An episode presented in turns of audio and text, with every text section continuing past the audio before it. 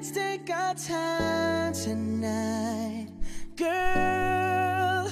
Above us, all the stars are watching. There's no place I'd rather be. 嗨，大家好，欢迎来到了今天的减肥不是事儿。呃，继续节日快乐，节日快乐啊！今天咱们聊一聊那个饮料、果汁在里边的一种隐性的对身体有健康的 影响咱们健康的物质。什么物质呢？就是糖。能够看得见的糖啊，好说。咱们说一说你看不见的糖。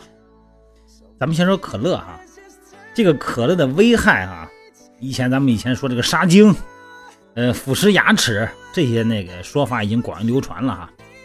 呃，咱不说这些东西，有东西呢，它是科学没有证明。实际上啊，这个可乐里头对咱们健康伤害最大的是糖。咱们先说说每天这个人啊吃多少糖合适哈。这个世界卫生组织说呢，咱们每天摄入的游离糖、游离状态的糖哈，它上限不能超过每天食物总热量的百分之十。大概呢，男的呢最多就吃五十五克游离糖啊，女的是四十五克，这是上限啊，这是上限。世界卫生组织还说呢，就说。建议值是多少？是百分之五，也就是说，男的最好每天是二十七点五克，女的每天是二十二点五克。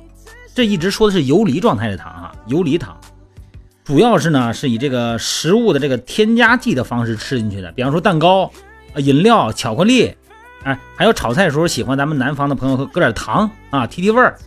而且呢，也包括鲜榨果汁，哎，咱们一直学着鲜榨果汁挺好啊，鲜榨果汁。还有就是各种鲜果之中的糖，所以说呢，一瓶五百毫升的可乐里头含糖量是五十三克。你喝一瓶啊，这可乐你喝一瓶，直接就到了世界卫生组织给你的上限了。这五十三克糖是多少呢？就是咱们普通家庭里边用那个白瓷勺，哎，那一勺大概是八克。一瓶可乐你得七勺糖啊，七勺啊。估计这七勺糖要是用白开水冲的话，你根本喝不下去。但是呢，一瓶可乐你能喝下去，而且一般人呢不觉得感觉这么甜，喝了这么多糖。这个饮料中这个糖啊浓度这么高啊，是因为这些饮料啊，咱平时喝饮料都是在零到五度这个温度之间喝下去的。这个温度低的时候呢，咱们对甜度的感受能力会下降。所以说呢，要想满足。啊，甜度足够，你必须它就得加入足够的糖，要不它不好喝，你没人买。在这个食品工业研究发中呢，这个人咱就发现哈，这个百分之十的含糖量呢，哎，这个人的口感正好。所以说呢，五百毫升的可乐，它得加百分之十的糖进去，就是五十多克。有的时候这个是这是是这么回事啊，这个东西，饮料这个东西不是好东西啊。咱现在啊，咱家里有榨汁机，哎，咱都鲜榨果汁了。我们家都买的榨汁机，甭管是九阳的还是什么牌的哈，鲜榨果汁，这没事吧？这就是一个今天要说的问题。比方说，呃，一个苹果啊，就是比较甜的苹果哈，一般是三百克啊，这里边各种糖加起来呢，大概是四十五克。啊，三百克的重量的苹果呢，里边的糖大概四十五克。如果你直接吃呢，估计你也就吃一个，是吧？那你说当饭吃那就是另外一回事了。但是如果榨成果汁，能榨出二百二十五克苹果汁来。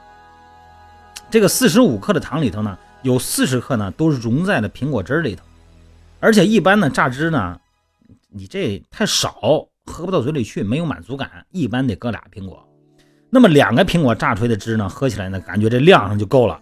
哎，但是这个糖分呢，大概就够八十克了，这是典型的游离糖哈。因为榨之后呢，这个糖啊就从水果中分离出来了，游离这么个意思。但是呢，水果呢就不存在这个问题了。你要吃水果没事这个水果汁是另外一个概念。为什么呢？因为水果呢，它会伴随着糖分、纤维素也一块吃下去了。啊，这种水果中的这个糖呢叫内源性的糖，它不是游离糖。内源性的糖呢，它外边裹了一层植物细细胞壁，哎，所以说消化起来呢就比较慢，进入血液需要的时间呢就比游离糖要长，所以说呢对健康的危害不大。也就是说呢，你吃一个水苹果，你跟喝一个苹果汁儿，你对糖的吸收量完全是不一样的，因为它这个里边裹着细胞壁呢，啊，植物纤维的细胞壁呢。糖呢是一种成分特别单一的食物，就是说它它只有热量，它没别的。所以说，如果一次性大量的吃糖啊，喝这个甜饮料，你的血糖呢短时间内就容易上去，就飙起来了。所以说，有时候咱们运动的时候呢，你发现这个有点出现低血糖的时候呢，你吃蛋白质没用，哎，你来块糖立马解决问题。对糖敏感的呢，这个是个胰腺啊，它会应对这种突来一一下高的血糖呢。它会产生一个大量的什么叫胰岛素分泌，它就会抑制血糖增加。那时间长了以后呢，一部分人会出现胰岛素抵抗，也就是说呢，胰岛素对血糖增加的这个抑制效果，它就会大幅度的减弱了。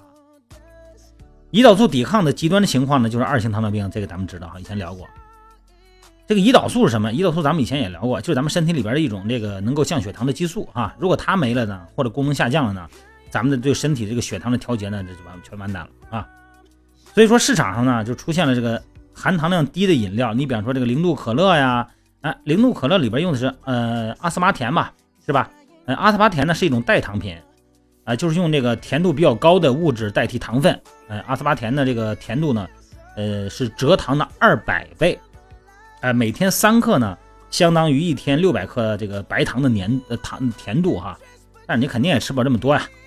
所以说，这一罐零度可乐里边这个阿斯巴甜呢是零点一八克，离这个三克呢还远，所以说你就可以放心吃，放心喝哈。虽然阿斯巴甜代谢后呢会产生这个甲醛，但是因为呢它总共呢不到零点二克这么个量嘛，呃，比这个还不到普通水果蔬菜里边的多呢，所以说这不值一提。嗯，那你要说到这儿，就就就就你要问阿斯巴甜的这各种危害，那这个怎么说呀？都被美国医学这个药监。那药监局和这个食品安全给否认了，说这个，比如说损伤大脑神经组织啊，呃，让人吃完以后还想补充真正糖啊，这个你反正是目前在这个 医学界呢不能兑现啊。好吧，今天咱们就聊聊，因为现在不是咱们大部分都在家嘛，呃，在家以后呢更有时间自己做饭，哎，自己做饭呢可能肉吃的多点呗啊，蛋白质吃的多点，蔬菜吃的少点，所以这个时候呢，咱们自己家里再来个鲜榨果汁儿啊，就感觉这个挺好啊。含糖量还低，呃，对人的营养还丰富，还没有添加剂，在那里边呢，就说明刚才那个问题了。如果你吃的很甜的东西，你变成液态的了，游离的糖了，这个呢就没有植物纤维的细胞壁包裹了，这个就容易产生摄入糖量过高，好吧？提醒一下大家啊，还是过年快乐，高高兴兴的啊，抽空啊，还是练练去。我不知道现在这个健身房。咱们家各地的健身房都开门没开门哈？可能有的就到初五，有的到初七放假，大部分朋友们可能就没没地方练了，没地方练呢，就是出外头走走。如果太冷啊，那北方的朋友们在家里头练练也行啊。家里边如果是选择一个适当的时间，没有什么客人的话也练练。咱们这微信平台上不也有很多的训练视频嘛，是吧？然后最近那个微信视频上也尽量发一些一些动态的，我做的一些训练视频。哎，大家可以跟着做一做啊！一定要记得啊，运动之前要热身，运动之后要充分的拉伸哈。好了，今天呢咱们话题不多，就聊到这儿啊。好，各位，新年快乐！